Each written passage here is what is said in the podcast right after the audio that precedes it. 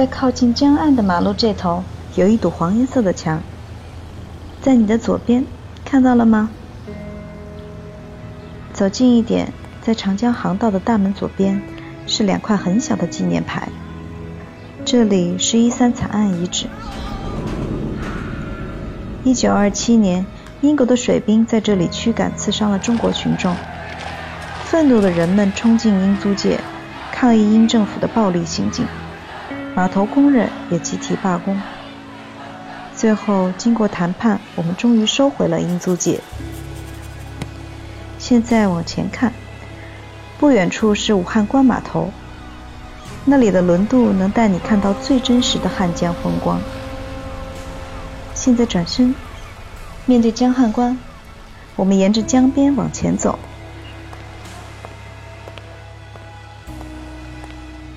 你注意到右边像船舱一样的房子了吗？再往右前方看，还有船帆呢。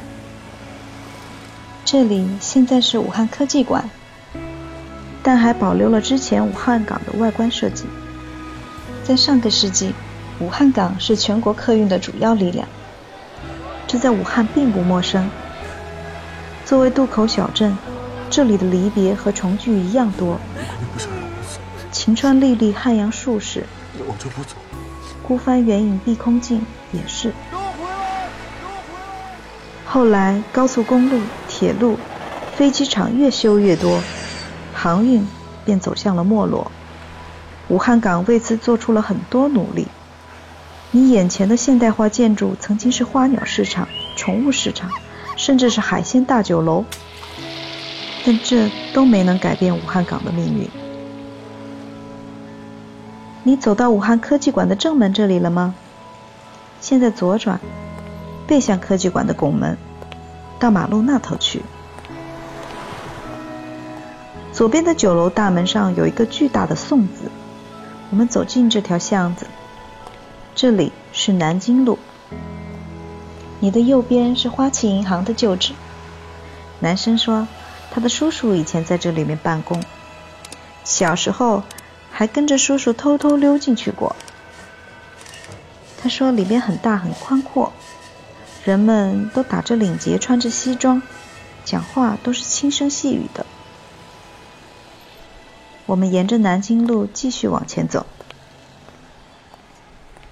大约一百五十年前，英国人带着他们的电灯、煤气和脚踏车来到汉口，在你眼前所见的地方建马路、起高楼，却没有像征服其他国家一样垄断汉口的商业机遇。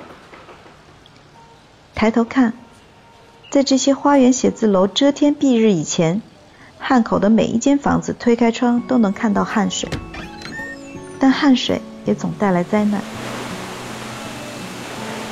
让英国人惊讶的是，洪水来后，即使水深有大腿那么高，汉口人还是继续着商业活动，拉车、喝茶、赌博，甚至谈笑风生。这座城市从来都不怕推倒重来。在街角有一家小小的副食店，我们在这里直行。在街口那栋很高很高的玻璃房子下面。摆了很多根晾衣杆，整条街小朋友的红领巾都在这里，就在街口，在你的右边，看到了吗？我们继续往前走，你的周围有很多摄影器材店，很多从胶片时代就开始经营了。现在这一段路又破又旧，好像一天也见不着几个顾客。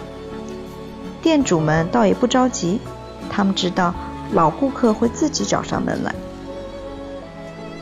再往前走，右边还有一家随缘跳蚤店，卖的都是对生活毫无用处的东西。老板经常盯着老式电视机看，也不怎么搭理前来的顾客。男生看到这些老物件，眼睛发光，对我说：“你看。”这是我们那个年代最常用的榫卯家具。我笑着说：“你跟我一般大，什么叫你们那个年代呀？”他把一板磁带塞到我的手里，说：“这出戏很难找了，你帮我送给叶奶奶，她肯定特别高兴。”我有些不解，问他：“你为什么不亲自送给她呀？”他看着我的眼睛说：“不是给你说过吗？我没时间了。”然后突然把我拉住说：“现在我们走吧。”